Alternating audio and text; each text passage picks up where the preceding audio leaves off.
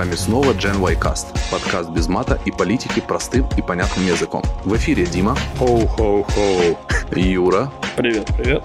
и я, Ярослав. Всем привет. Подписываемся, делимся, комментируем. Все ссылки в описании. Мы начинаем.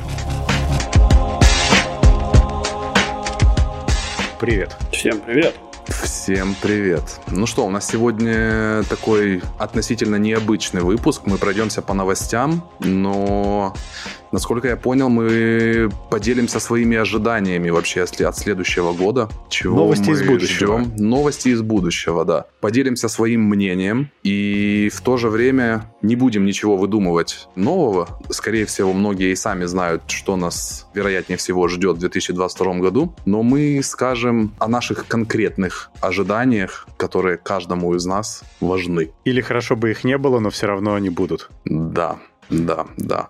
Ну что, Дима, ты что думаешь по поводу следующего года вообще? Давай в целом, он будет хороший либо плохой? Я думаю, что он будет точно такой же, как этот, и ничего существенно не поменяется нигде в мире. Ну, в целом, потому что нету никаких причин, чтобы что-то сильно улучшалось, к сожалению. То есть более ты скептически настроен, как я слышу. Да, я не жду, что будет хорошо. Юра, а ну расскажи нам, помимо того, что мы прекрасно слышим, как ты усердно печатаешь э, свою новую книгу, поделись с нами своей теорией. Чего ты ждешь вообще от 2022 года? Вот лично ты. Слушай, ну, я на самом деле очень такой... эм, я стараюсь быть позитивным человеком, да, то есть я смотрю, стараюсь смотреть с улыбкой на этот мир, но, к сожалению, ничего хорошего я в этом мире не вижу. Саркастичная улыбка получается. Да, и, и как бы я, да, я больше становлюсь циником и больше становлюсь скептиком. Вот, из-за этого мой прогноз, он, ну, он не слишком радужный. В мире ничего хорошего не произойдет в следующем году. Ну, в смысле, произойдет как бы то, что готовилось задолго до этого, оно произойдет, конечно, да, то есть а какие-то технологии, которые планировались к выпуску там в 2022 году, они, скорее всего, выпустятся. Ну, может быть, их отсрочат там на последний квартал 2022 года, но они будут. Вот. Но все, что касается каких-то новых правильных решений, там, не знаю, еще что-то, это, конечно, ну, это скорее сказка, чем быль. Вот. Ярик, у тебя какие ожидания-то? Вы знаете, я вот с детства папа мне когда-то говорил, жди все самое худшее, а если что-то произойдет хорошее, будет сюрприз. Вот я как-то так подхожу к этому вопросу. Думаю, я, моя позиция схожа с вашей очень сильно. Будем ждать наихудшего, а каким-то мелким радостям будем радоваться и воспринимать их как вроде бы ничего себе, какой сюрприз пришел к нам. То есть у нас такой отвратительно пессимистичный подкаст будет сегодня. Ну, к сожалению, видишь, нас, э, мы, мы тем более вступили в фазу такого возраста, когда найти что-то светлое, яркое и что заставит улыбнуться, э, наверное, уже очень сложно. Точнее, не так сложно, как тяжело в это поверить. Тяжело просто поверить в то, что что-то хорошее может произойти. Нет, светлое и яркое – это LED-лампочка, а вот улыбнуться – это уже вопрос. А, Ну, мы можем тогда начать. У нас есть какие-то предсказания, ожидания от следующего года. Да. Можем по очереди. У меня первое, что модно, это метаверс. Я смотрю и думаю, что туда будут вкладываться все больше компаний, причем я думаю, что эти метаверсы будут довольно разрознены, и каждый захочет делать что-то свое. И я ожидаю в следующем году минимум два качественных VR-шлема от разных компаний. И при этом, несмотря на все потуги, мне кажется, что ничего в дополненной реальности так адекватного и не выйдет. Потому что они пытаются экспериментировать с перенаправлением света с крохотных, не знаю, излучателей, экранчиков на, собственно, стекло, но это выглядит пока настолько плохо и тяжело, что вряд ли. Давай немножко по, э, как это, включим наше воображение. То есть вот в твоем понимании вот эти два новых VR, которые выйдут, чем они должны удивить тех, кто уже знакомы с технологией? Вот, например, у тебя есть Oculus, вот что может быть для тебя такой вот причиной покупки и замены твоего Oculus, например? намного выше разрешение картинки и намного выше производительность самого устройства, причем оно должно остаться автономным. Это не шлем для подключения к компьютеру, а именно мощный автономный, потому что вот то, что чипы Apple позволяют сделать сейчас, и даже high-end, собственно, чипы для Android, это вот то, что и нужно. Мгм. Просто чисто м, улучшение техники. То Больше, есть, мне кажется, чего-то революционного ты не, не ожидаешь в виде того, что, например, э, будут уменьшаться эти шлемы, что это превратится, возможно, в линзы когда-то, как гласит нам «Черное зеркало» сериал? Пока нет. Ну, ладно, слушай, не в 22 году, come on.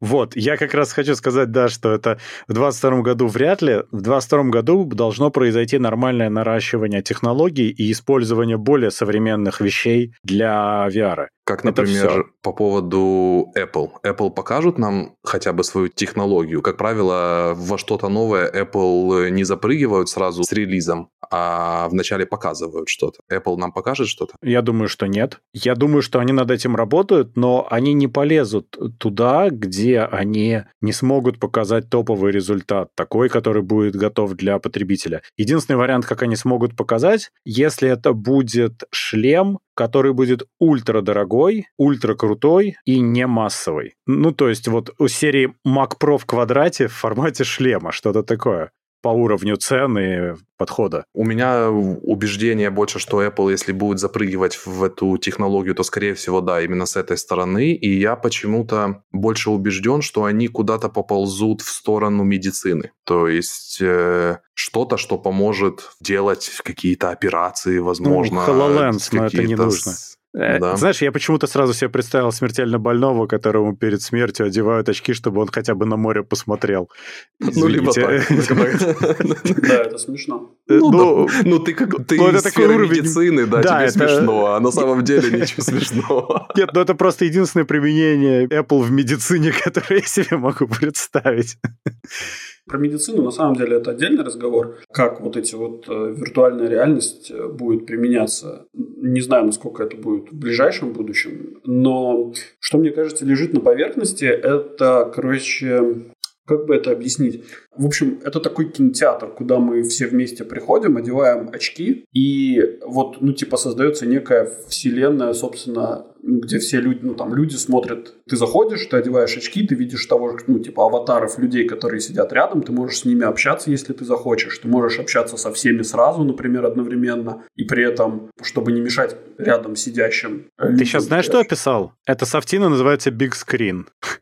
Окей, нет, я же не говорю про то, что это может, ну, если это уже есть, то это зашибись. Это такой виртуальный кинозал, не обязательно в формате кинозала, где идет кино, и можно все вместе смотреть, там аватарки сидят. Ну, и там люди реально могут сидеть, коллективно глядеть кино. Абсолютная шляпа, но забавно. Слушай, ну я думаю, что это очень, это правильная технология, которая будет развиваться. Единственное, что, видишь, в этом нету, ой, вот это коллективное, вот это, ну, люди же коллективные животные, да? Да. И вот нету вот этого коллективного единства. То есть цифровое, оно не передает всех моментов, да, то есть вот даже вот эти аватары, в чем проблема аватаров? Проблема аватаров в том, что они не передают эмоции, то есть ты разговаривать можешь, а обратный фидбэк ты не получаешь эмоциональный. Uh-huh. И вот пока что, ну там, опять же, тепло наших тел, да, то есть ты не ощущаешь э, ничего тактильного, да, то есть ты не можешь ткнуть пальцем в своего там соседа и сказать, я смотри, какая там шляпа происходит на экране. Вот. А людям это необходимо, по сути. В метаверсии они смогут э, сразу убивать таких людей, например, если им что-то надо, то есть ты просто взял какой-то из Майнкрафта посох и просто ну, забил своего, своего оппонента. Но насчет схематичных аватарок, я поэтому и говорю, более мощные хедсеты, как минимум с более качественной картинкой, чтобы хотя бы схематичные аватарки были чуть-чуть более похожи на правду. По чуть-чуть. Но все равно не в 22 году дальше, мне кажется. Ну, ПО, я думаю, будет развиваться и в 22 году. И я думаю, что ну, платформа под это уже заложена. И сейчас просто достаточно будет небольших стартапов, которые будут под это все дело работать, ну, разрабатывать. Ну, как мы знаем, технология будет развиваться следующие 10 лет, и каждый год в нее будет доливаться, напомни, Дима, 10 миллиардов Ну, долларов. от 10. Это от только 10 Марк миллиардов. сказал. Я думаю, что там будет много кто это делать. Да, и насколько я, по моему убеждению, на данный момент все, все еще на фазе ресерча и какой-то аналитики. То есть э, какие-то готовые продукты мало кто будет показывать. Могут быть информационные вбросы, которые регулярно будут э, чуть ли не каждый день, возможно, нас преследовать в Твиттере. Такая-то компания запустила такую-то технологию. Потом э, кто-то еще сколлаборировался с кем-то. Они все будут это смотреть, будут изучать комментарии, будут смотреть, как люди реагируют на это. И только спустя несколько лет будут появляться действительно продукты, которые будут готовы к выходу. И я думаю, что как раз Apple займет эту позицию и изучит внимательно все, что происходит на рынке, и, возможно, в 2023 году, где-то в октябре, собрав всю эту аналитику и информацию, они смогут нам просто показать какой-то прототип. Ну, прототип они, может быть, и в следующем покажут, но это будет прототип чего-то очень дорогого и не масс-маркетного, я думаю. Так. И то, что не факт, что выпустится, скорее всего. Учитывая, что Apple не может справиться с доком зарядки уже третий год или сколько, то тут, взяв во внимание эти моменты, начинаешь задумываться, справятся ли они вообще с такой технологией, как VR и, и все прочее, как бы что совершенно новое для них. Юр, у тебя тоже были предсказания про это? Ну вот я с тобой, собственно, и поделился про то, что а. как, точнее, вот эта технология будет именно внедряться в мир и как она его будет менять. Опять же, мне очень интересно смотреть на игры, которые разрабатываются там уже достаточно давно, которые разрабатываются для обычных компьютеров, ну или там, не знаю, приставок обычных, которые будут, ну, 2D телевизоры, такие как Stalker 2, например, который вроде как ожидается, что выйдет в 2022 году. Или, например, если бы Cyberpunk выходил бы вот не в этом году, а в, там, не знаю, в следующем, условно был бы анонс. А тут уже появляется технология VR, и как бы нужно было бы уже типа для VR что-то разрабатывать, а на самом деле еще ничего. Ну, мы на старую версию потратили много лет разработки, а тут как бы технологии ушли настолько вперед, что мы ну, не доставляем. И вот с этой точки зрения, конечно, на это на все а, интересно было бы взглянуть. Кстати, добавлю про игры со своей стороны. Мне очень понравилось буквально вчера все игровые блогеры, влогеры, назовем их так, начали пушить вот э, на основании вот этого Unreal Engine, пятого, да, если я не ошибаюсь, да. Unreal Engine 5, который прям за последние две недели разорвал там Твиттер э, своими скриншотами и всем прочим. В общем, есть ролики в YouTube, как предполагают, будет выглядеть GTA 6. Потому что, э, потому что GTA 6, как все знают, это прям э, такая ненависть э, к этой компании за последние годы у всех вообще, кто, кто любит это и любил.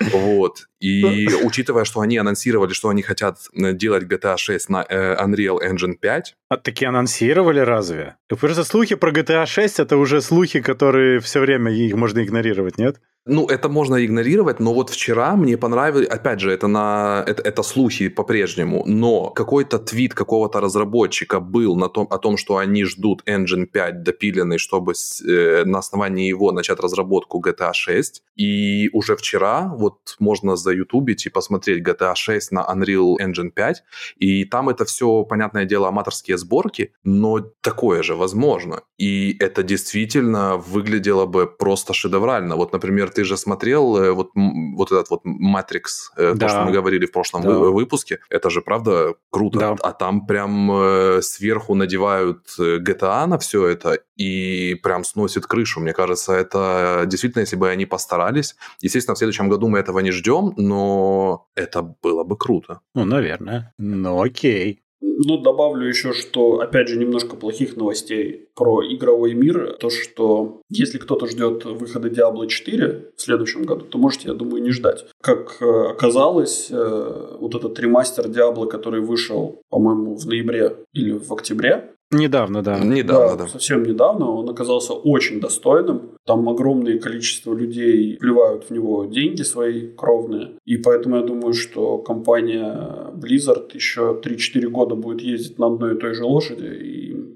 не нужно выпускать ничего нового. Компании Blizzard надо бы, чтобы не развалилась после всех скандалов. Там такие перестановки, будь здоров. Да-да-да. Не, ну смотри, Blizzard слишком крупная компания, чтобы она развалилась и исчезла в никуда. Ее, скорее всего, кто-то купит просто. И если там прям совсем дела пойдут по, по, по плохо, вот, а, то, то как по, бы... По плохому сценарию, Юр. Да, вот правильно. Спасибо за поддержку.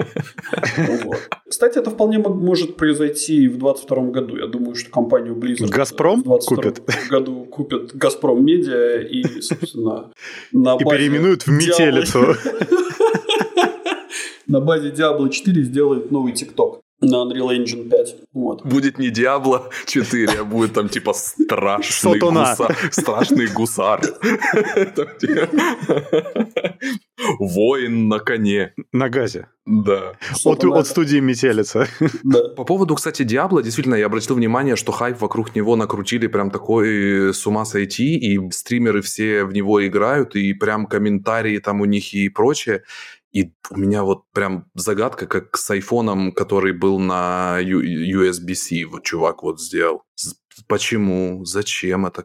это у ж, них же серваки лежали еще много. Там в него было не зайти, насколько я помню. Я не знаю, что, но второй Диабло Выглядит переделали. так себе, ну, ну прям так себе, ну, ну, ну реально, ну вот абстрагируясь от хайпа и от всего, в сравнении с тем, что сегодня предлагает маркет вообще в целом в данном жанре, ну так себе. Тебе просто не заплатили, вот тебе и не нравится. А, Ты Если просто хотите нам субъективно очень-очень неправильно смотришь на вещи, понимаешь? У тебя замутненный взгляд. Вот если бы тебе заплатили, ты бы искренне сказал, какая хорошая вещь. Но при этом восхищение публики нельзя же подделать, им же не платят, а они прям там э, смайлики, лайки ставят. Подписываются, комментируют. Да. Колокольчик. Слушай, ну, я тебе скажу так, что там огромная аудитория людей, которые действительно рубятся. У меня здесь есть товарищ, который э, занимается продажей всяких э, тех самых, как это, скинов, там, всяких оружий. А, ты говорил, да. да. И он говорит, ну, вот, ладно то, что он, ну, из-за того, что сменилась система, и они не знали, как там на этих серверах у них там все работает, после запуска они с нуля придумывали систему, как им продолжать продавать какие-то вещи. Айтемы, айтемы. Они там что-то с ноября месяца заработали какую-то просто невероятную сумму денег. Ну да, окей, товарищ мой похудел, на 6 килограмм, потому что он из дома не выходил двое, до 2 месяца. Вот, но как бы прям говорит, что все зашибись. И... Но это мы сейчас говорим про environment вокруг. А Ну да. если говорить про саму игру, то вот для меня это вызывает подоз... ну, не то что подозрения, а вопросы. Почему, зачем есть намного интересней, графонистей, играбельней тайтлы на сегодняшний день? Я думаю, что это просто не твой жанр. Поэтому ты задаешь этот вопрос. И я так думаю, Юр, я вот сейчас пришел к этому выводу. Ну, Возможно, возможно. Но это Дота выглядит даже веселее, если брать жанр. Ну, Дота, come on, ты ну чё? слушай, ну Диабло выезжает, как минимум, выезжает на своем легендарном имени, да, то есть всякие такие олдскулы вроде меня, тебя и Димы играли там еще в первые части, там все перлись с этого, и мы опять же скачем на одной и той же лошади просто красивого тайтла, вот и все. Ну, так оно и есть, Или там ле- легендарного тайтла. да. Ну, как бы сейчас странно не прозвучала моя фраза, ну и бог с ним, с тем Диабло. Я Биошок жду четвертый. Вроде будет. Да, Ты, кстати, довольно-таки частенько топишь за Биошок, а я в него так и не играл ни в одну версию до сих пор. Пройди с первого до третьего. Это отличная история, отличные игры. Купи в PS4 Story Bioshock Collection Мгм. и пройди. Он стоит постоянно какие-то копейки по скидке. Первая, вторая ремастеры и, собственно, Infinite. То есть ты думаешь, прям стоит начинать с первой, да? Конечно, конечно. Мгм. Это глубокая история, она цельная. Ее надо всю. А, я на данный момент э, в метро Экзодусе, ну это прям, я аплодирую просто стоя сценаристам, разработчикам и вообще всем, кто приложил руку к этой игре. Это в моем топе это стоит полный, абсолютно вот прям рядом, ни выше, ни ниже с, с The Last of Us, Uncharted и прочее, хотя механика игры немножко другая, но для меня очень важный сценарий в игре. Это, ну, Ну прям- вот пройдешь прям до конца, сильно. еще раз поговорим Да, на эту тему. все, не, бе- без спойлеров молчим, Не, я потому не что мне, буду. осталось, мне осталось еще немного, но Ты и где зна- сейчас? Я сейчас даже не знаю, как объяснить. Нет, Э, местность как выглядит? Местность выглядит... э, э, не- не- нет, Твари нет, э, ползают, какие-то мрази из-за угла постоянно. Зима, вокруг озера, мне нужно переплывать с одной с О, так это только стороны самое начало, ты чё? А, то есть прям долгая такая она? Да, ты только начал. Там такая, типа, поздняя снег, и ты там на лодочке еще плаваешь, там, типа... Ну смотри, на лодочке там надо плавать наплавать много. Вот я уже прям столько наплавал на лодочке, что я думаю, что я уже вот последний раз э, вчера вот проплыл. Скажи, пожалуйста, а в какой-нибудь пустыне ты не, не был еще, нет? И, и еще до, пусты... до а, пустыни. Ну ты, короче, в первой четверти игры. Все нормально. Да, короче, блин. Я да, тогда не буду в нее играть больше. Я вспоминаю, короче, этот прекрасный момент, когда в начале этого года у меня выдалось несколько выходных, две недели выходных, и я решил провести их за PlayStation 4. Я взял у Ярослава поиграть в PlayStation 4, и в первую же ночь, ладно, в первые две ночи я прошел... А, э, да, да, да. Том, э, Том Брайдер. Том Брайдер. Я в него 6 месяцев играл, а Юра за одну ночь уложил. Да. Юр, ну смотри, я, кстати, я, я до сих пор, у меня к тебе вопросы. У меня есть подозрение, что ты скопировал мои сейвы, и ты на, на, на базе их э, прошел игру. Ну, ну я, я не понимаю, как так можно было. Там же были моменты, когда прям, ну, ну, ну, ну нужно было время. Ярик, ну, признай. Просто признай. Да нет, ну это какой-то лайфхак был. Ну, я просто действительно помню, что Юра прошел его просто за ночь. Я думаю, о, какая короткая игра. А я уже, по моему мнению, прошел половину. Думаю, ну окей, тогда мне осталось там, ну, может, за день, за два, сяду и уложу его. Я играл еще полгода, Юра, в, в, в, эту игру, причем так по несколько часов в день. Про метро мы в 23-м году, значит, поговорим с такими темпами. Судя по всему, да. Ну, короче, по поводу мет- Ты метро... Ты там все пылесосишь, что ли? Э, я люблю, я вот когда играю, я вот этот вот лутер, я люблю все собрать со всех ящиков, везде свет повыключать, где он включен, и повключать, где он выключен. То есть я прям... Ну, я, правда, там вроде тоже пылесосил, но, но чтобы настолько, ладно, ладно, окей. Вот про повод, ну, то есть ты понимаешь, да, что я не все ачивки собрал в этом самом, в том Райдере, да, то есть я не циклился там на каких-то, ну, там... Я понимаю, но, скажем так, мне, я играл уже в Том Райдер последний месяц, он мне надоел, то есть это было уже, типа, момент Дело принципа. принципа, знаешь, то есть нужно, я просто бежал, лишь бы добежать до какого-то конца, то есть вот просто закончить эту игру. Я что-то в Том Райдер не хочу играть, и это мне напомнило, что в Dead or Alive сделали физику специально для груди женской. По поводу метро Exodus, я в последний раз э, упомяну за сегодня. Меня удивляет, что на PlayStation 4 Slim она играет просто ну, ну, она же старая. Я понимаю, но я вижу графику. Ну, ты уже говорил в прошлый раз, кстати, на Просто эту же тему, на, что... на PS5 как... выглядит совершенно иначе, там небо и земля. Как только я увижу, наверное, на PlayStation 5, как она играется, я уже не захочу ничего другого, но все-таки кто там, я не знаю, может быть, думает купить себе БУ PlayStation 4, просто попробовать или еще чего-то, я вас уверяю, вы разочарованы не будете точно. Тайтлов, которые заставят вас удивляться и и просто поразиться всему процессу сегодня достаточно. И мне, как человеку, у которого 20 лет назад был э, компьютер, у которого Need for Speed играл только на минималках, то, что я вижу сейчас на PlayStation, это, это завораживает. Я думал, ты сейчас скажешь, я как раз продаю объявление по ссылочке.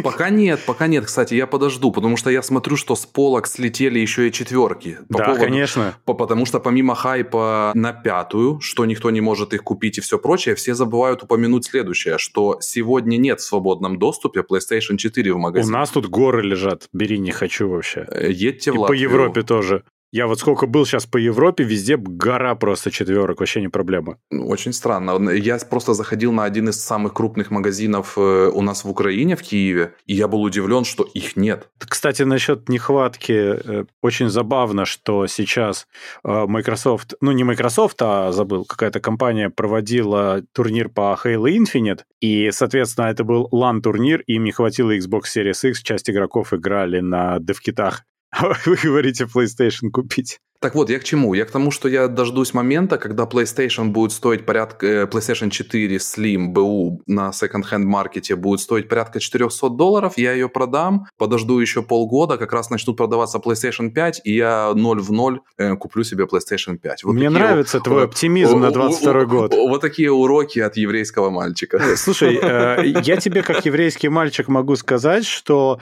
вот смешно, когда люди, как я, думали, что вот не буду на старте брать PS5 возьму, когда цена будет нормальная. Вот у тебя примерно из этой серии ожидания, тебе не кажется? Ну, это частично была шутка все-таки. Ну, я тоже так надеялся сделать. Слушай, ну, вы, конечно, меня извините, но на Мальте, ну, не то чтобы ты можешь пойти и купить PS5, но ты можешь ее поставить на предзаказ в каком-нибудь магазине, я думаю, что через два месяца... Она приедет. Да-да-да, у нас то же самое. Она приезжает. Есть, кстати, меня удивило это. У меня вот товарищ заказал PlayStation 5, причем, что он это сделал с зазором, типа, что он не увидит ее ближайшие полгода. То есть у него даже денег на нее не было, но он предзаказ, типа, оставил. И, к удивлению, вообще всем, кто, кто хочет действительно тоже купить у нас вот даже в офисе PlayStation 5, она ему пришла через 10 дней. Ему позвонили, сказали, приезжайте, забирайте. Он, типа, в, в смысле? Мне же надо теперь тут машину продать, кредит взять, как бы у меня нет ничего. Так более того, по рекомендованной цене, по, по обычной цене, которая должна быть на рынке, вот это 499 и 599 за э, CD-версию. То есть, ну, и почка. Да. Но это отдельно менеджеру магазина платится. Слушайте, подождите, мы тут про игры поговорили, а около игрные вот эти вот, а на чем эти игры играть, э, как бы не поговорили. Вы вообще считаете, как в 2022 году будет вести на этот самый технологический рынок? Вот у меня как раз про это следующие два предсказания есть на, на 22 год. Это предсказание либо ожидание? Давай уточним для наших слушателей. Здесь тонкая грань, я думаю, что все вместе. Угу. Во-первых, я считаю, что дефицит чипов продолжится, не улучшится ситуация. Более того, это перейдет из состояния «ой, у нас все еще дефицит» в состояние нормальности, потому что на самом деле компаниям, как это ни странно звучит, это выгодно. Это, то есть сейчас это скорее для многих компаний плюс, чем минус, несмотря на то, что кажется со стороны. Я думаю, смотря в какой форме это и насколько гипертрофировано в какой-то конкретной компании, потому что, например, если мы берем тот же условный Apple, у которого, я думаю, ну, положа руку на сердце, ну, есть у них, возможно, проблемы, но не такие, как, возможно, у... Кого возьмем? Давайте возьмем любого кого-то. Ну, слушай, я имею в виду, что ситуация будет выправляться в бэкграунде, но для энд-юзера всегда будет шортаж, потому что это выгодно, потому что это повод держать высокие цены, лимитировать поставки и создавать дефицит. Это очень выгодная история. Я к этому и вел. Я вот к этому и вел. Я, что, не например, значит, что их не будет прямо. Э, я же к этому и веду, что у Apple будет возможность брать себе эти чипы, микросхемы и все прочее. Но, например, у какой-то другой компании такой возможности не будет. И там будет действительно обоснована высокая цена, потому что они добывают эти э, схемы платы где-то какими-то очень сложными путями, и им действительно действительно произвести какой-то очень э, сомнительного качества смартфон э, будет стоить намного дороже, чем тому же Apple. Это тоже. Но в целом это на выходе выгодно тем, кто стоит у начала производства. Они всегда загружены на 100%, у них всегда нет проблем с заказами, и они могут ставить те цены, которые их интересуют. Ладно, подождите, стойте. Я вообще Стоим. не понимаю, почему вы считаете, что будет продолжаться шортач. Давай немножко откатимся назад в начало года, да, когда были локдауны, и да. локдауны были настолько жесткие, что люди не выходили на работы, тем более вот в этих, во всяких там и азиатских странах, и, и не только. И, соответственно, производство тупо остановилось. Потом да. собственно, этим летом, что повлияло очень сильно на чип-шортедж, э, это то, что в Тайване была огромная засуха. Там прям просто ужасная засуха была. И, соответственно, так как тебе нужно использовать огромное количество пресной воды для производства, собственно, чипов, они физически не могли выйти на те же объемы производства, что и раньше. Сейчас мы пришли, собственно, в зиму, да, объемы воды у них а, возобновились, а люди все еще ходят на работу, несмотря на то, что вроде как пандемия не закончилась, но да, они там используют какие-то дополнительные меры предосторожности, возможно, а возможно и нет,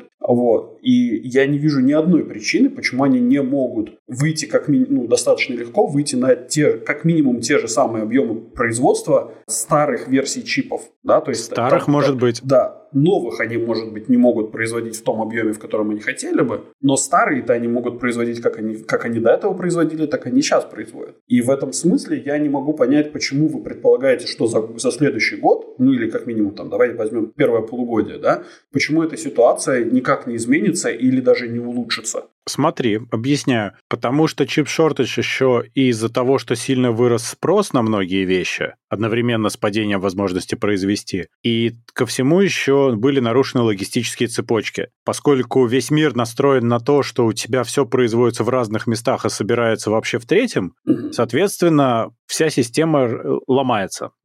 Для восстановления требуется время. Но сейчас ситуация показала, что для тех, кто разрабатывает устройство и производит, это может быть даже выгодно, потому что у тех, кто делает чипы, у них в итоге линии загружены больше, чем на 100% всегда. Это выгодно. Те, кто производит, они могут производить практически бумажные запуски, как сейчас NVIDIA делала. При этом все, что они выпускают на рынок, даже шляпу нескольколетней давности, вот они же сейчас перевыпускают старые карты фактически. И они разлетаются, как горячие пирожки. Это супер выгодно. Плюс это создает искусственный спрос в головах у покупателей, что им кажется, что, например, RTX 3080 э, вышел, и скоро его не будет, и его не произведут снова, потому что... Потому что 2060 сейчас выпускают, и старые вообще 970, по-моему.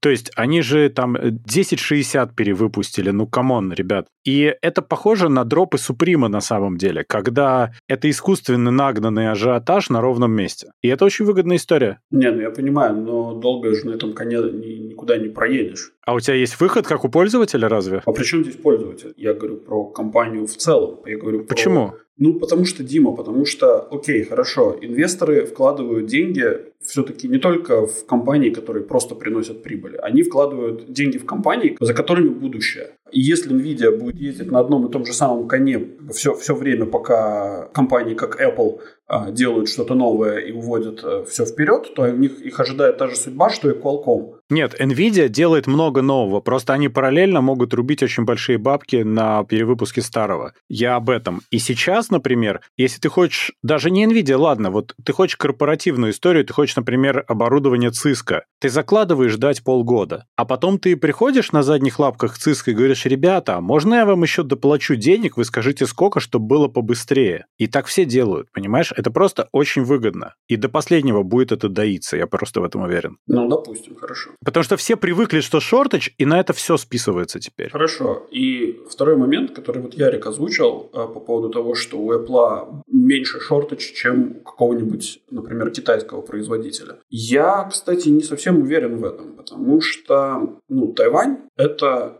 простите нас, те, кто живет э, в Тайване, но Китай рассматривает Тайвань частью Китая. Соответственно, у них общая граница, и логистические цепочки, естественно, там будут проще, чем, чем например, Тайвань-США. Конечно. Поэтому Apple находится в сильно проигрышной позиции, чем, например, тот же самый, не знаю, Xiaomi, например.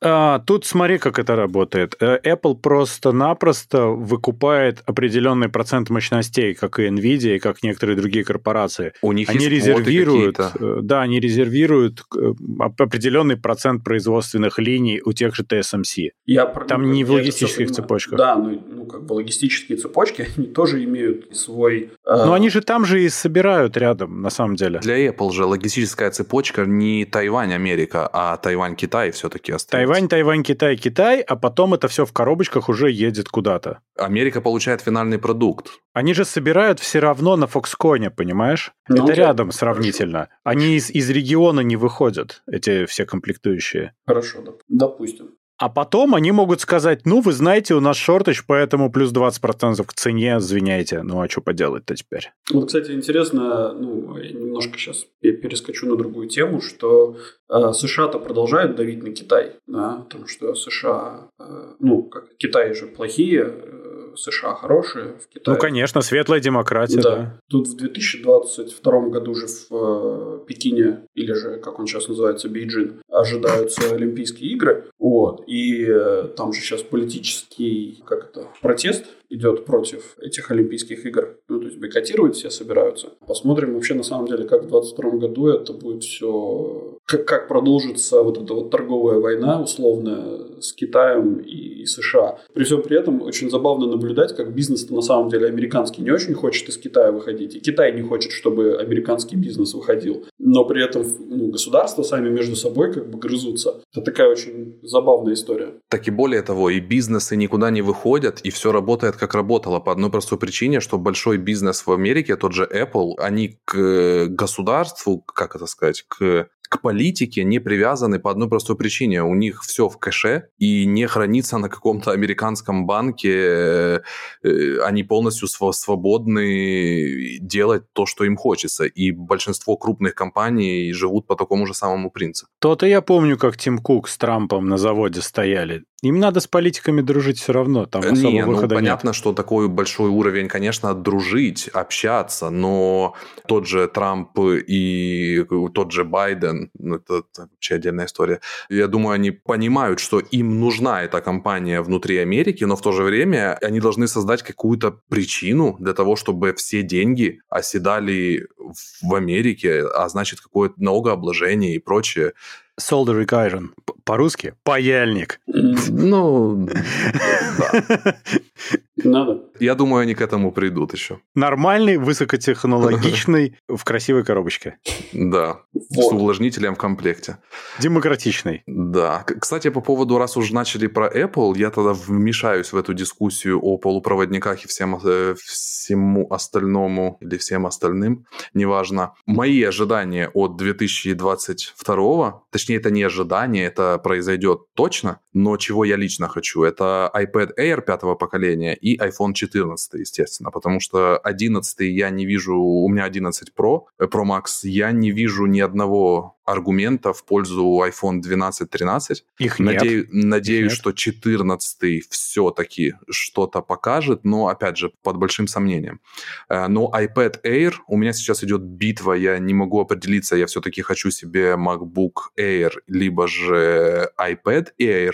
И как бы странно это ни прозвучало, но я пришел к выводу, что я, наверное, возьму себе iPad, Про. нет, Pro не настолько мне нужен, но и самый простой iPad я тоже брать не буду, из, сугубо из-за дисплея и не поддержки Apple Pencil второго поколения, потому что я хочу использовать его как планшет, планшет, на котором можно рисовать.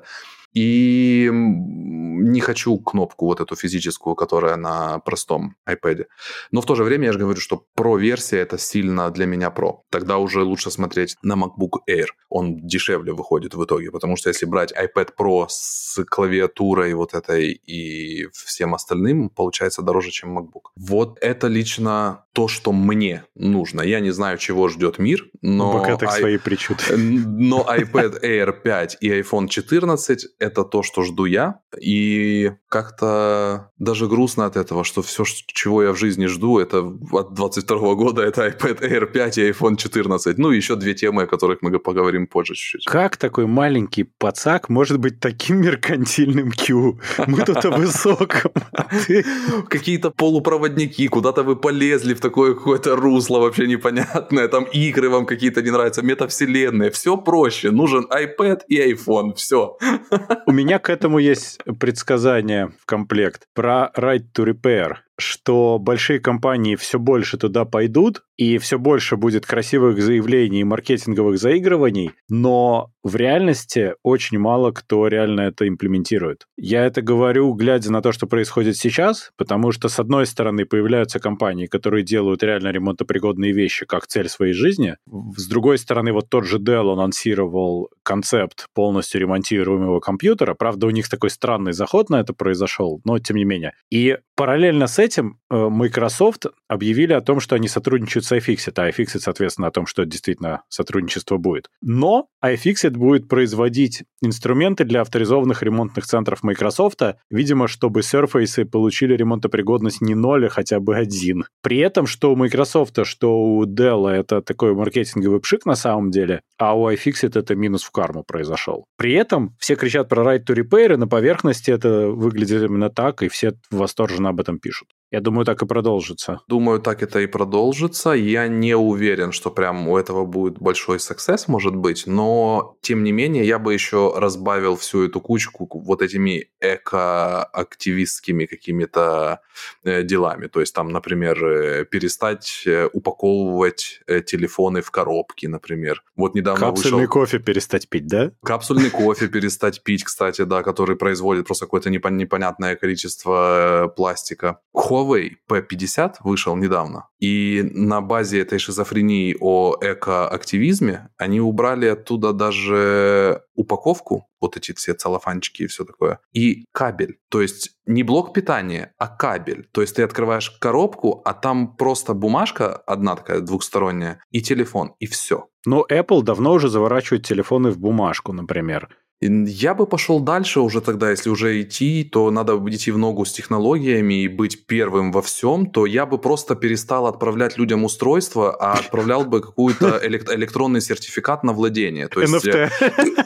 NFT-шечку. То есть ты хочешь купить телефон, то есть э, как уникальная фича, ты можешь пользоваться своим старым телефоном, но мы тебе в блокчейне даем запись о том, что ты владеешь iPhone 14 72 Pro Ultra Max M5 80 там и все что угодно. 5G. Вот, да. И помимо этого еще на почту, вот реально на, на реальную почту я бы отправлял такой сертификат, какой ты молодец. Из легко разлагающейся бумаги. Да, да. То есть это бы стоило где-то там, вот такой iPhone бы стоил где-то порядка двух с половиной тысяч евро, потому что, ну, все, основная сумма идет в поддержку эко вот этого всего движения. Вот. У, для тебя никаких изменений, у тебя твой тот же телефон, ничего не надо, никакие сетапы делать. То есть это выгодно, это, это прям, ну, и при этом ты действительно владеешь самым последним айфоном. Так более того, я тебе скажу, даже разработку не, не надо тратить деньги. Зачем? И ты как бы просто говоришь, а мы придумали телефон, там, не знаю, с 75 камерами, у каждой по, по 350 тысяч мегапихарей, вот, и, короче, там процессор на одном нанометре, вот, один нанометр процессоров. А ты пойди теперь дальше, в этом-то и весь интерес, что дальше идет борьба идей просто, то есть кто тебе продаст что-то интересное. Вот смотри, вот ты бы, например, сейчас сказал, что на одном нанометре процессор. Что бы Дима тебе ответил? На каком нанометре у него бы был процессор, чтобы у него купили? Он бы сказал, у меня два на однометровых процессора. Нет, так, так Intel же, Intel уже всех обскакали. Они же сказали, что нанометры это слишком много, поэтому они пошли дальше, и у них теперь новая маркировка, потому что нанометры это слишком большое расстояние для их процессоров. Ну, не знаю. Я сказал бы, что твои нанометры это вчерашний день вообще. А у меня процессор был бы без нанометровый. Вот О! Это прямо сильно, да. Да. На самом деле богатая идея, на мой взгляд, на тему вот, вот короче, сертификат отсылать. Это прям... Вот вы все смеетесь, между прочим, насчет Кстати, Right to да. Repair. А вот если мы поговорим про Apple на секунду, то ведь новые MacBook-то намного более ремонтируемые, чем старые. Да. Вот так да. вот. То есть они вроде об этом сильно не кричали, в отличие от других, а с ремонтом там получше. А вы вот тоже посмеялись сейчас по поводу NFT-шек и продажи просто права собственности на что-либо, а Nike, например, купили дизайн-студию для того, чтобы начать продавать свои NFT NFT э, коллекции одежды и не производить ее. И Правильно. Как, как, как мы знаем, Louis Vuitton и Гуччи, не, не уверен по поводу вторых, но Louis Vuitton уже выпустили, либо вот-вот выпустят свою коллекцию в NFT, где на каждую там обувь будет всего лишь там 5-10 пар максимум NFT -шек выпущено. И, пожалуйста, я уверен, что рано или поздно мы к этому придем. Я вас умоляю, посмотрите, кто в курсе новые special South Park 'а про NFT. Это прямо вот оно самое. Так обманывать людей надо уметь. Так это не будет обман. Почему, почему это обман? Смотри, когда-то в свое время мы решили, что золото это что-то нужное и важное, да, то есть, а по факту, ну, Зачем оно нужно? Золото ты можешь хотя бы использовать на практике, хотя бы даже в производстве микросхем. Ну, вот так вот.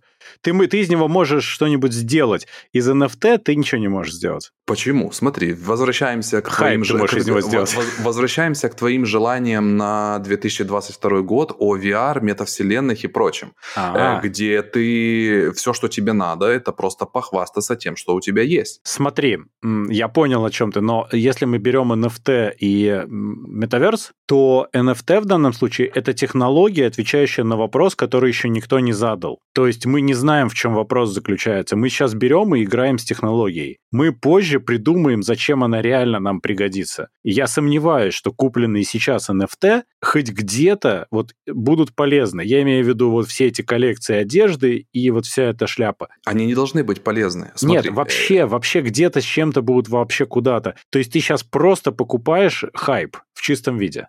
Совершенно верно. Но давай отойдем немного в сторону. Вот Инстаграм-инфлюенсеры и все остальные вот эти вот ребята, которые одеты в Баленсиагу, Суприм и прочий э, хайпашмот, э, когда футболка стоит там тысячу долларов и все остальное. Ну, все, все же понимают, да, что футболка за тысячу долларов, это, ну, она выполняет роль футболки и за 5 долларов, абсолютно такую же. То есть все, что... Единственная разница между этим, это то, что ты можешь показать, что ты можешь позволить себе футболку за тысячу долларов. Возможно, Возможно, у нее там будет какой-то принт не такой, как футболки за 5 долларов, но основная причина покупки данной футболки либо чего-либо за очень сильно дорого – это off, показать, да. что ты можешь себе это позволить, либо у тебя есть такая вещь. NFT и коллекции Nike, Louis Vuitton и прочее – это то же самое. Это будущее, когда тебе не нужно владеть этой вещью по причине вот этого эко и всех остальных вот этих вот нагнанных э, сообществ, ты якобы поддерживаешь эту всю тусовку, что ты там не спонсируешь убийство животных и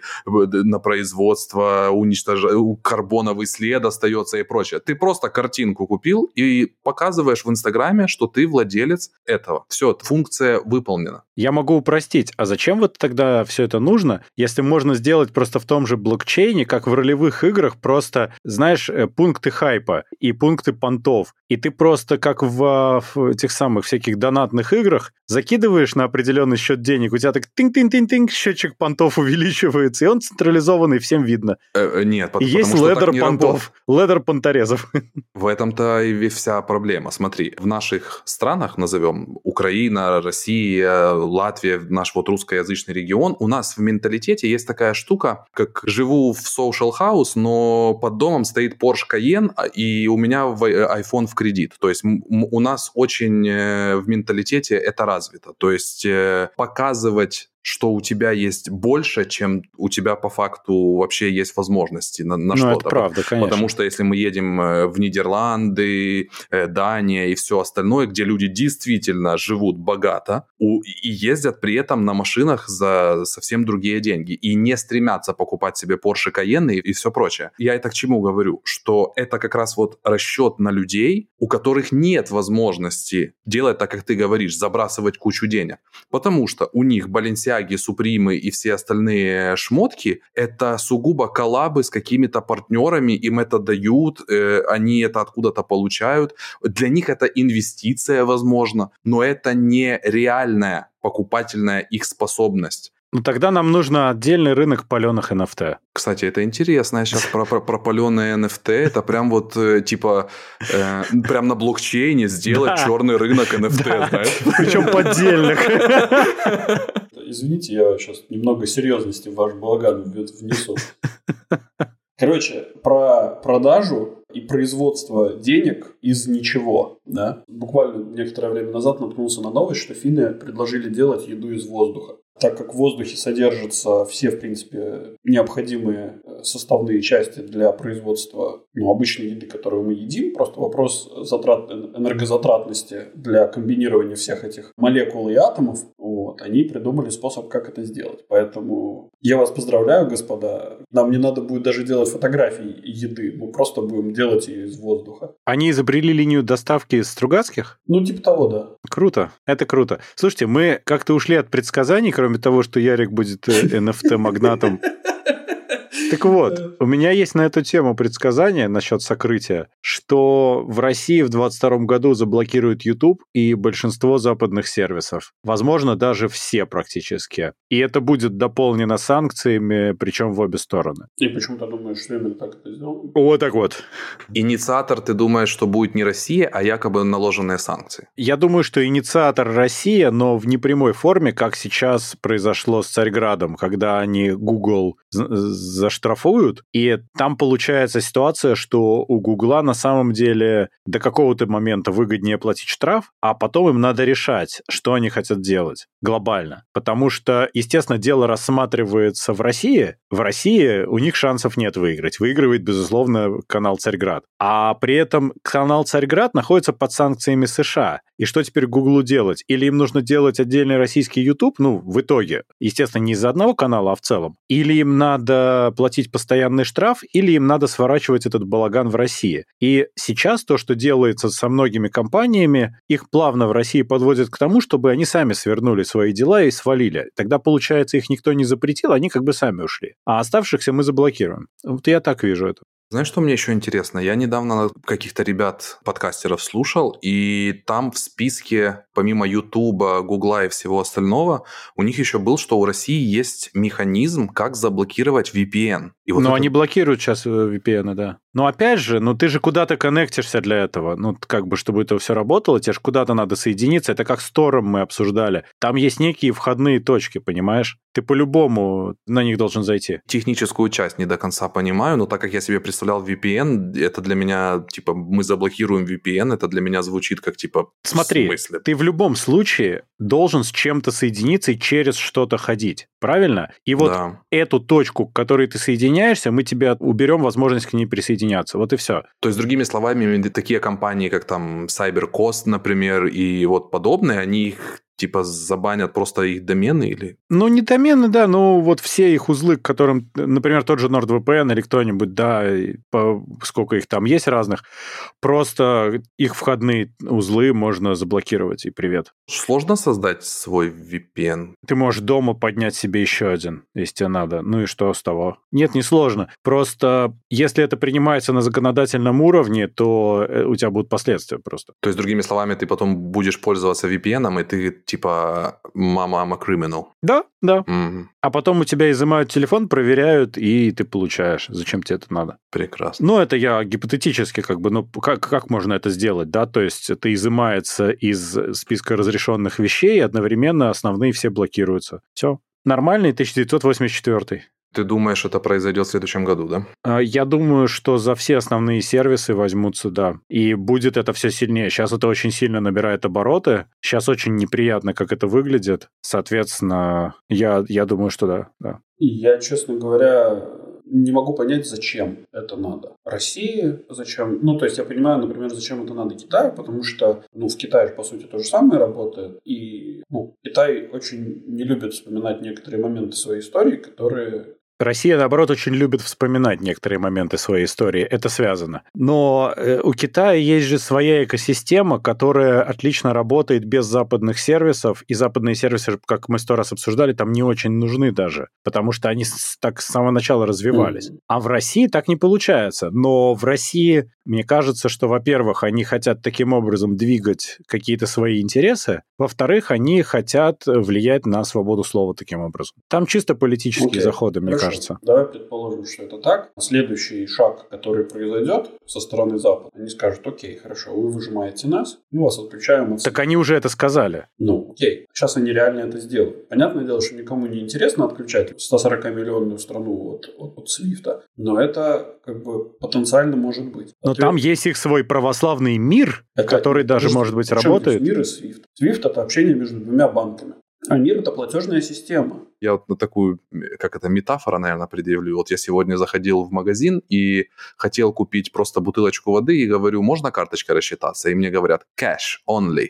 Вот так и здесь будет, возможно. Э, очень там любят кэш. Ну вы Ливан вспомните, в котором сейчас карты не работают вообще? Да, и где находится Ливан? Да нет, ну я просто для примера. А где находится Иран, который ни SWIFT, ни виза не работают? Слушай, ну ты, я думаю, что если ты поедешь в российскую глубинку и спросишь, вспоминая ту бабку, тебе скажут, да SWIFT ваш нам не нужен. Нет, я понимаю, что SWIFT ей конкретно не нужен, потому что она до сих пор живет в мире наличных денег. Она приходит на почту, забирает свою пенсию и идет дальше ее тратить. Первых два дня. Просто эту страну откинет на 10 лет назад экономически. Кому это надо? Кто захочет вдруг в какой-то момент превратиться в Иран в момент принятия санкций против Ирана? Я не знаю. Я не знаю, зачем это надо. Я высказал гипотезу, но глобально я не совсем понимаю, как бы для чего такое все городить. Либо они думают, что их никто не отключит. Плюс, просто. опять же, окей, хорошо, мы все понимаем, что Китай как бы изначально позиционирует себя как демокра...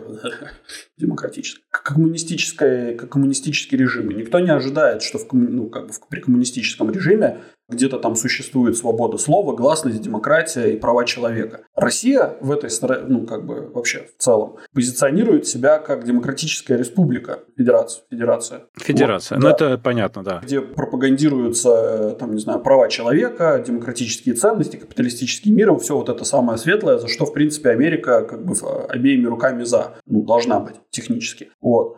Ну, давай, как говорит Пивоваров, все все понимают, и эту тему мы развивать не, не будем. Да, да, но я понимаю, ну, как бы ты же понимаешь, что России для продолжения своего вот этого имиджа того, что мы все-таки хорошие ребята, don't, don't, don't, э, не пытайтесь как бы нам, нам что-то там вменять, они должны сохранять вывеску красивую внутреннюю. Ну, то есть... Ну, ты понимаешь, что с ней уже сейчас проблемы. Ну, да, конечно, они в проблемы, но как бы одно дело, когда у тебя просто где-то окна надо помыть, а с другой стороны, когда у тебя эти окна выбиты нахрен или кирпичом заложены. Слушай, ну, э, так они поэтому разворачивают наоборот и говорят, смотрите, вы задавили наш православный Царьград. А ну, раздавите, в смысле, отпустите обратно. И, ну да, да, я уже понял. Предскажите еще чего-нибудь. Следующий Юра. Предсказывай. Так, ну, у меня есть такое замечательное предсказание, что Джен Вайкас достигнет миллиона уникальных прослушиваний для каждого выпуска. И это будет уже в первом квартале 2022 года. В сутки или в неделю прослушиваний? Ну, как минимум. Ответ «да». Глядя на статистику того, как э, растет подкаст, если все будет так же продолжаться, то, может быть, не в первой половине в 2022 года, но мы к этой цифре придем, это, не, это просто неизбежно. А знаешь это что? Что, что это означает? Что, что, что это означает, Юра? Это, это означает то, что все наши слушатели рассказывают о нас своим друзьям и врагам. И просто людям и на просто улице. людям на улице, да. Это, в принципе, неплохо. Спасибо вам за это большое. Да, спасибо, что поддерживаете нас. Это очень мотивирует. Если как бы, к более серьезным размышлениям на тему 2020 года, у нас все-таки мы до сих пор находимся в эре коронавируса, и я думаю, что в 2022 году никуда он не денется. И единственное, что я думаю, что ближе к концу года это перестанет быть той темой, на которой можно будет принимать э, какие-то политические решения, вводить какие-то ограничения просто потому, что вот у нас сейчас тут кейсы растут. А новые штаммы будут появляться, но они не будут вызывать такого ажиотажа в, в прессе. И вообще в прессе будут стараться минимизировать информацию про коронавирус. А я думаю наоборот как раз. Ну давай, ты заканчивай, у меня есть гипотеза на тему коронавируса и 2022. Опять же будет третья волна вакцинации, назовем это так, а, когда бустершоты делают. Основная ее часть пройдет в 2022 году, и четвертая будет в 2020, ну то есть в конце 2022 года начнется обязательно такая будет штука. Ну да, и есть потенциальная вероятность, что начнут всплывать какие-то подробности а, появления вируса, нет, не будут. В South Park 'е уже давно рассказали, откуда взялся коронавирус. Я говорю про другое. Я говорю про то, что США используют коронавирус как средство давления на Китай в, собственно, их некой торговой войне, назовем это так. Но это каждый по-своему. Ну да, и я думаю, что ну, США же проводят расследование о том, чем занималась эта лаборатория, кто ее спонсировал и так далее, и так далее. Оно никогда не закончится. Я же не говорю, что оно закончится. Я сказал, что начнут всплывать подробности как бы этих, этих всех вещей, и это тоже, точно так же будет влиять на оба рынка, да, то есть и на взаимоотношения между США и Китаем, соответственно, это еще и до кучи будет влиять на весь остальной мир экономически. Потому что, опять же, если все-таки США и Китай разругаются в пух и прах на фоне этого, например, и там, например, на Китай наложат какие-то санкции, то если вы думаете, что вы увидите PlayStation 5, в ближайшее время по доступной цене, то я думаю, что вы очень сильно ошибаетесь. То есть это очень сильно повлияет, в конце концов, на конечного потребителя, если мы говорим просто про рынки. Вот мое предположение по поводу коронавируса. Да, но при этом расскажи, пожалуйста, почему ты считаешь, что, что это не утихнет? Я считаю, что три года, ну, то есть моя гипотеза на сегодняшний момент строится на том, что если мы возьмем и сравним плюс-минус эпидемию коронавируса с последней эпидемией, которую мы переживали, это была эпидемия испанки, то при том населении людей, которое было, да, то есть всем, всем по-моему, раз оно было меньше, а полтора миллиарда человек было на, на тот момент. Эпидемия без вот той медицины и так далее продлилась э, два года. А сейчас, ну, вот мы сейчас заканчиваем второй год, да, и наступает... Ну, люди были менее мобильными, Юр, немножко. Окей, да, я не против, но у нас и как бы медицина немножко подросла. В тот момент пенициллина, между прочим, не было, если что. Я бы разделял весь этот шум на медицинский и медиа, наверное, Конечно. к сожалению. Как бы, наверное, странно это не прозвучало. Э, во времена испанки, как ты говоришь, и там, как у нас был этот птичий грипп, свиной грипп, все эти вирусы у нас э, и эпидемии были. Но медиа в таком количестве и, и использование медиа в том виде, в котором мы, оно используется сегодня, у нас не было. И более того, одно, одно дело, если бы это только люди, э, люди, я имею в виду простые жители стран, пользовались там соцсетями и распространяли какую-то определенную информацию. Но сегодня, как мы видим, и государства научились пользоваться медиа. И научились, скажем так, они поняли, что это неотъемлемая часть. Если вы по-прежнему хотите быть государством, то вам придется пользоваться медиа и, и всем прочим, потому что можно просто потерять контроль над всем. Mm-hmm. По моему мнению, почему коронавирус будет только усугубляться со стороны государства, подчеркну, со стороны государств, Государства научились жить с коронавирусом, адаптироваться под коронавирус, делать то, как им в какой-то текущий момент нужно по причинам коронавируса. И более того, как показала Америка, государство научило печатать денег столько, сколько нужно по причине коронавируса. И не то, что просто печатать количество денег, а очень сильно много денег. Да. Например, как в 20 раз больше денег, чем было их в экономике за всю историю, напечатать их за несколько лет. Да.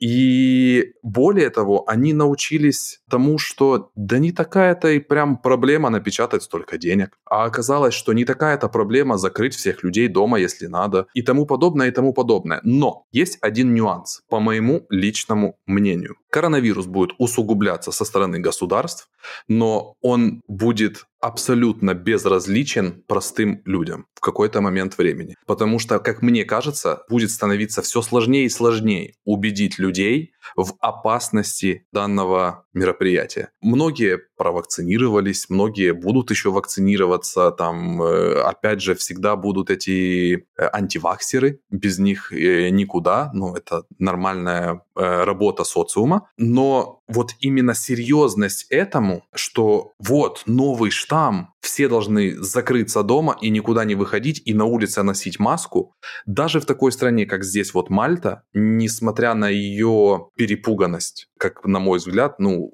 они испугались коронавируса, как никто другой, наверное, в мире, на мой, на, на мой взгляд. Им, с ними можно делать все, что угодно в первую волну. Там, надеть э, скафандры, я не знаю, спрятать, чтобы они сидели только в ванной, притом не только, не то, что в квартире просто у себя, а именно в конкретном месте в квартире. И они это выполняли и делали. И вот когда сегодня, вот неделю назад, точнее, сказали, что нужно опять носить маски на улице, людям это не понравилось. Это прям видно в тех фидбэках, которые они дают государству в, в медиа. Им это не нравится. Они не понимают, что, что это за наука такая, которая убедила наших правителей сообщить о том, что нужно снова э, надевать маски на улицах, когда ВОЗ говорит не нужно, это странно, это ничему не помогает, если вы тем более просто гуляете по улице в парке, маску надевать не надо. Ну, люди немножко умнеют, страх проходит чуть в сторону, и ты дальше уже начинаешь мыслить более адекватно. Так именно поэтому я тебе, Ярик, говорю, что государство не будет ехать на машине, у которой отвалилось два колеса. То есть, если раньше... Усугублять они будут. Э, либо им нужно будет тогда придумать другой повод. Да, Ярик, ну подожди, ну окей, это все замечательно, но государство, давай, пос... ну как бы, государство это бизнес, условно, назовем это так, да, приравняем. У них есть поступление денег, у них есть отчисление денег.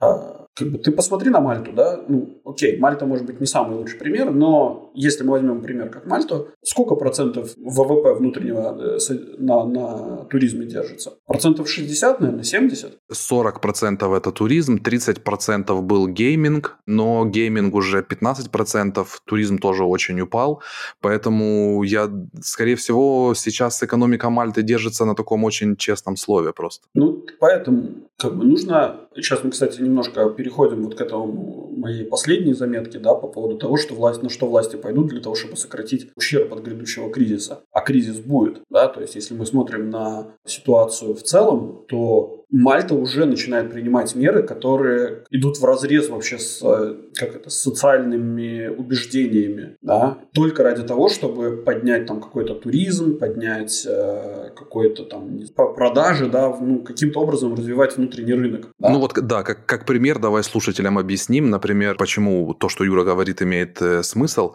То, что, например, если ты сам вышел на улицу и ты идешь в 7 утра просто прогуляться, ты должен идти в маске, потому что если тебя увидят увидит какой-то там контролирующий орган, ты должен идти обязательно в маске. Если же вечером ты идешь в ресторан, в котором 200 человек сидит, ужинает, не нужна маска. Потому что туристы не поймут. Это же странно. Я к тому, что да, Мальта идет на какие-то странные вещи ради того, чтобы сохранить себя хоть как-то, хоть с туристической точки зрения. То есть, хотя с другой стороны, туристы приезжают и в какие-то отели закрывают. Это очень, конечно, тяжело. В общем, я на самом деле замечаю такую интересную тенденцию, что и я думаю, что это вообще во всей Европе будет такое. А Мальта на некоторое, некоторое время назад, буквально на прошлой неделе, то ли на этой неделе, приняла закон о том, что ну, как бы для себя выращивать траву и ну, марихуану. Это типа норм, да, то есть никто полностью легализовала каннабис. Для личного употребления. Для личного употребления, да. То есть это... Ты можешь с 7 граммами сегодня идти по улице, и ты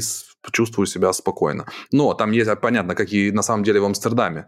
Э, просто что это очень легко полиция и все к этому относятся, но ты не можешь просто взять и в публичном месте начать э, курить косяк. То есть как бы на Мальте тоже так. Ты не можешь спокойно себе идти в людном месте и курить. Как не получится. Но если тебя там споймают, то, скорее всего, вряд ли тебя сильно накажут. Окей. Вроде ходят слухи, что в начале года будет такое же подобное рассмотрение закона о легализации легализации проституции. То есть, опять же, да, то есть мы добавляем в копилку мальтийских законов то, что Мальта будет станет привлекательна как для наркотуризма, ну или какого-то условного туризма, так и для э, секс-туризма. И по факту, ну, я, я смотрю на то, что Ситуация, экономическая ситуация очень хреновая во всем мире. То, что США напечатало еще ну, как бы много-много денег, это вообще ни, ни, ни к чему хорошему не приведет. То есть в долгосрочной перспективе, ну, как бы нет выживает сильнейший. Все равно вся инфляция будет слита в, в блокчейн, поэтому инвестируйте в крипту и не подвергайте свои финансы большой инфляции. Ярик, у тебя были еще предсказания? Ну, у меня последнее, самое ожидаемое, скорее всего, для многих, кто интересуется криптовалютами, это то, что 2022, скорее всего, упадет в медвежий рынок, так званый. Медвежий это рынок – это когда все спит, когда все в берлоге, тихонечко, успокаивается, большие акулы бизнеса и большие инвесторы не делают больших вливаний, все постепенно торгуется, но очень осторожно, и график, убирается волатильность с рынка. А почему? По какой-то причине эти фазы всегда происходят. То есть Смотри, э, сейчас все эксперты, так званые, ожидают еще один булран. Булран да. это когда большие инвесторы на большие суммы совершают торги, покупают, продают, покупают, продают все время. И это повышает цену, потому что люди начинают об этом слышать, они видят эту активность, они начинают входить туда деньгами в ожидании роста и где-то там сняться. Но, как правило, что происходит? То есть в какой-то момент на этих пиках люди запрыгивают, а вот те вот большие инвесторы, которые зашли чуть-чуть раньше, они выходят, Они как раз выходят. Но только есть один нюанс. Они когда выходят, чувствуют все. То есть, когда мы с Юрой выйдем, то, скорее всего, все вверх как шло, так и пойдет.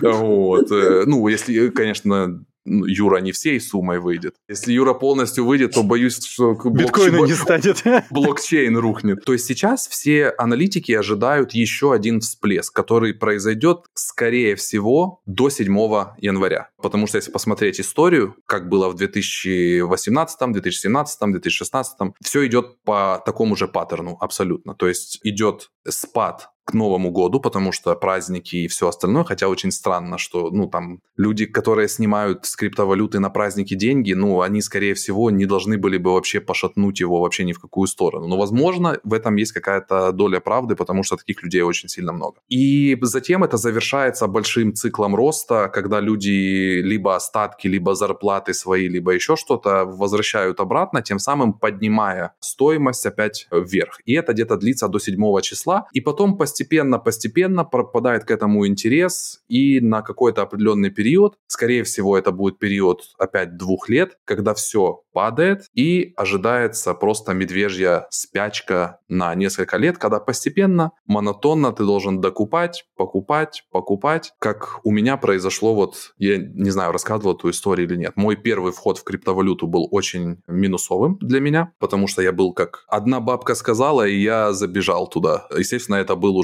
пик, когда все начали сниматься. Ну и, соответственно, на следующий день я начал обнаруживать, что все это падает. Я думаю, ну подожду чуть-чуть. Оно упало еще процентов на 20, то есть в итоге я минус 30% беру, снимаю. Затем оно опять начинает подрастать, ты опять туда заходишь, оно опять тебя раздевает пополам примерно, ты опять снимаешь от страха. Это когда ты не профи... ну, когда ты действительно не понимаешь, что ты делаешь, и заходишь деньгами, за которые ты переживаешь. Другими словами, из определенной суммы денег я вытащил оттуда всего лишь только 30%, а эти 30% я за 15 минут проиграл в казино. Вот такая моя первая была история про криптовалют. Но Подписывайтесь на марафоны Ярика в Инстаграме. Подожди, подожди, здесь, здесь очень важно, чтобы я продолжил. Потому что следующее... Если ты продолжишь, ты в следующий раз будешь пищать из коробки на улице. Дайте мне договорить. Это была первая моя волна знакомства с криптовалютами. Следующие два года после этого все, что я делал, это каждый месяц сбрасывал туда 20 евро, 50 евро, когда 100 евро. И так длилось два года каждый месяц регулярно. В результате, спустя два года, в 2019 году, у меня получился профит X12, вот, что перекрыло все мои затраты с первой волны и очень хорошо порадовала меня как инвестиция за последние два года. То есть, соответственно, сегодня то, что происходит, все, кто зашли вот сейчас на хаях так званых, вы, скорее всего, если будете видеть вот этот вот упадок на следующие два года, самое ужасное, что вы можете сделать, это снять эти деньги. Я бы все-таки советовал, наоборот, докладывать, докладывать и докладывать, и когда будет следующая волна спустя три года, два года, возможно, она не, неизвестно, как это будет происходить, все порадуются очень сильно. Потому что криптовалюта как ни крути, несмотря ни на что, она будет только расти в цене как минимум следующие 7 лет. Нужно просто разобраться, что такое Web 3.0 и что такое блокчейн. Товарищ Мавроди, перелогиньте. Извините. Что, новость дна давайте быстренько и погнали. Давайте новость дна. Новость дна у нас сегодня замечательная. Это практически предсказание судьбы людей на следующий год. Были такие кулоны, которые должны были защищать людей от страшного 5G. Люди их покупали. И тут э, выяснилось, что эти кулоны радиоактивны и опасны для здоровья. В Нидерландах об этом сообщили после их исследования. И также они сообщили, что, конечно, излучение там небольшое, но если носить длительное время, то есть хотя бы 24 часа, будут плохие последствия, начинается с существенного покраснения кожи. Ну есть же ж классика, ну все же знают э, простые азы вообще выживания при 5G. Фольга, фольга, просто фольгу наматываешь, и не нужны тебе никакие кулоны. Почему люди ведутся на эту чушь? Кулон красиво. Ну, кулон красиво, но фольга же надежно все-таки. Это же 5G, это же не игрушки. Ну, бэджики от коронавируса еще хорошие. Во-первых, я не понимаю, почему до сих пор не придумали икону, защищающую от 5G. Я вообще не понимаю, почему вот, ну, до сих пор нету. Кстати, а я теперь знаю, что я буду продавать на NFT-шечке. Фарадея чудотворца, да? Юра, а ты знаешь, как будет выглядеть эта икона? Нет. Учитывая... Как градиент. У Ярика все выглядит как градиент. Нет, нет, нет. Учитывая, Юра, что у тебя такая красивая борода, на иконе будешь изображен ты. Прекрасно. Святой Юрий. Юрий. Победа джиец. Вот. Да. Господи. Создадим новую религию.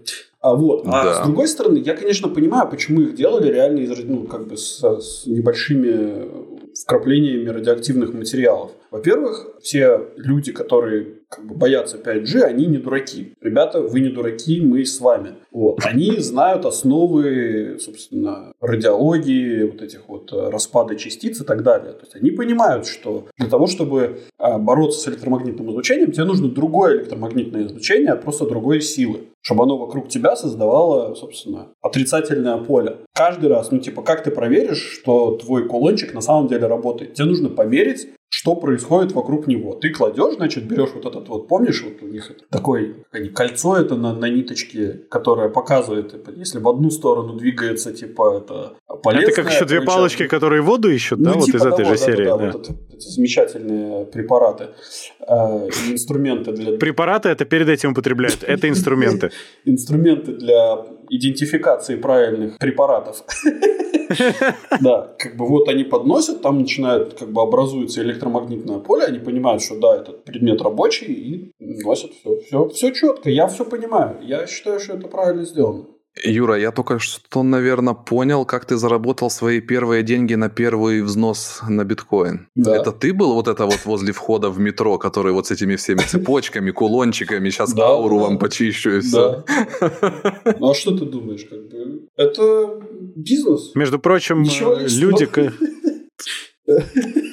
Это прибыльно, А. это прибыльно, мы понимаем, Юр. Просто Главное вовремя сказать стать. людям, что они не дураки. Просто я хотел вообще в религию податься, но э, как бы, мне сказали, что у меня бороды, ну, на тот момент бороды у меня еще не было, мне сказали, что вот пока бороду не отрастишь, тебя в попы не возьмут. Вот. А я, ну, сейчас я бы уже подался, да я просто в другой сфере. Теперь ты уже грешник, тебе уже нельзя. Меня в рай не пустят. Кстати, по поводу того, что любители теории заговора и подобные верующие в кулончики и в фольгу, то, что они не дураки, я очень, прям вот настоятельно рекомендую посмотреть всем фильм Social Dilemma и дополнить его таким фильмом, как Great Hack, где просто можно будет, на мой взгляд, у вас появится понимание того, почему люди мыслят именно так и почему они находятся в этом информационном поле. Ярик, они посмотрят это и со страху на себя руки наложат. Зачем тебе это? Нет, ну почему? Это там мне, кстати, нравится, как они там показали, что нет плохой стороны вообще у, у этого фильма. То есть есть просто другое мнение, в которое ты просто либо попадаешь в этот, в этот поток, либо в другой поток. Одна из причин, почему одни люди голосуют за Трампа, вторые за Байдена, например. Смотри, Ярик, есть небольшая проблема. Как бы если ты э, в мире компьютерных технологий, интернета и так далее, социальных сетей, ты можешь каким-то образом влиять на мнение, то ты не можешь повлиять на мнение твоих соседей. Да? Каждый раз общаясь со своими соседями, взаимодействуя с другими людьми, ты не можешь повлиять как-то удален на тот мир, который окружает данного конкретного индивидуума. И если ну, ты, разговаривая с э, другим человеком, даже чатясь в, внутри сети, то есть ты же не веришь в то, что ты ему пишешь там, не знаю, теория заговора глупая, потому что вот то-то, то-то, то-то. А как бы ты же понимаешь, что ему не приходит ответ типа «Да, чувак, я с тобой, ты, ты правильно все говоришь». Да? То есть там же не, не, не происходит автоматическая трансляция на его язык. Он получает то сообщение, которое ты ему отправил. И если ты, как, не знаю, как, как человек, обладающий другой точкой зрения, с ним разговариваешь и приводишь ему какие-то доводы, а он их тупо не слышит, то это как бы говорит о том, что не так с этим человеком. Ты точно смотрел Social Dilemma? Конечно, да. Ну подожди, я- Ярик, Ярик, подожди. Social Dilemma – это про информационный фон. Ты меня сейчас очень удивил своим поверхностным взглядом. Не-не-не-не. Как бы там, там не об этом. Ну, в смысле, там говорится про информационное пространство, в котором ты живешь. Но это информационное пространство, оно сделано под тебя. То есть оно собирается под конкретно твои интересы в данную сегодняшнюю минуту. Когда ты выходишь на улицу, идешь в кафешечку, встречаешься вот со, там, не знаю, со своим другом Димой, например, ты не можешь никак повлиять на, ну, как бы на то, встретишься ты с ним или нет. И то, что Дима тебе скажет, и, или нет. И дальше уже будет зависеть от тебя. Ты примешь версию того, что говорит Дима, или нет, да, или же ты, ты, ты будешь тем самым мудрым человеком, который скажет, о, интересная мысль, я никогда об этом не задумывался, пойду-ка я что-нибудь посмотрю на эту тему. Или же ты скажешь, а, Дима еще один такой же человек, который точно так же ошибается. Я знаю, вот там ребята, короче, они, ну, то, что мне рассказывают в интернетах, они правее, чем Дима, да? Это вторая, те- второй вариант. И третий вариант, это просто Дима может тебя каким-то образом убедить, и ты скажешь, а, наверное, я был действительно неправ. Потому что мы все меняемся. То есть все, ну, как бы многие люди говорят, что, ну, типа, люди не меняются. Люди меняются. Люди, скажем так, глупые люди не меняются. Умные люди иногда меняют свою точку зрения, потому что они не могут обладать всем количеством информации, невероятным количеством информации в одно и то же время. Они могут изменять свое мнение по тому или иному вопросу, когда у них появляется больше информации. И это нормально. Нельзя никогда сказать человеку, ну вот пять лет назад вы же там рассказывали про то, как там, не знаю, национализм это, это хорошо, а сейчас вы типа говорите, что это плохо. Да, потому что я почитал много информации другой. И я понял, я сделал свои выводы. Точно так же ты, ты, ты смотришь там, не знаю, на вышке 5G, и ты как бы ты можешь говорить, что да, радиация от вышек 5G убивает людей и, и, и распространяет коронавирус и так далее. Но потом ты читаешь, там, если ты умный человек, то ты читаешь про информацию, ну, как бы разбираешься в технологии, разбираешься в информации, и ты меняешь свое собственное мнение. Вот и все. Я закончу. Нет, все совершенно правильно. Я тебе могу сказать только из South Park 'а опять. Хочешь? Давай.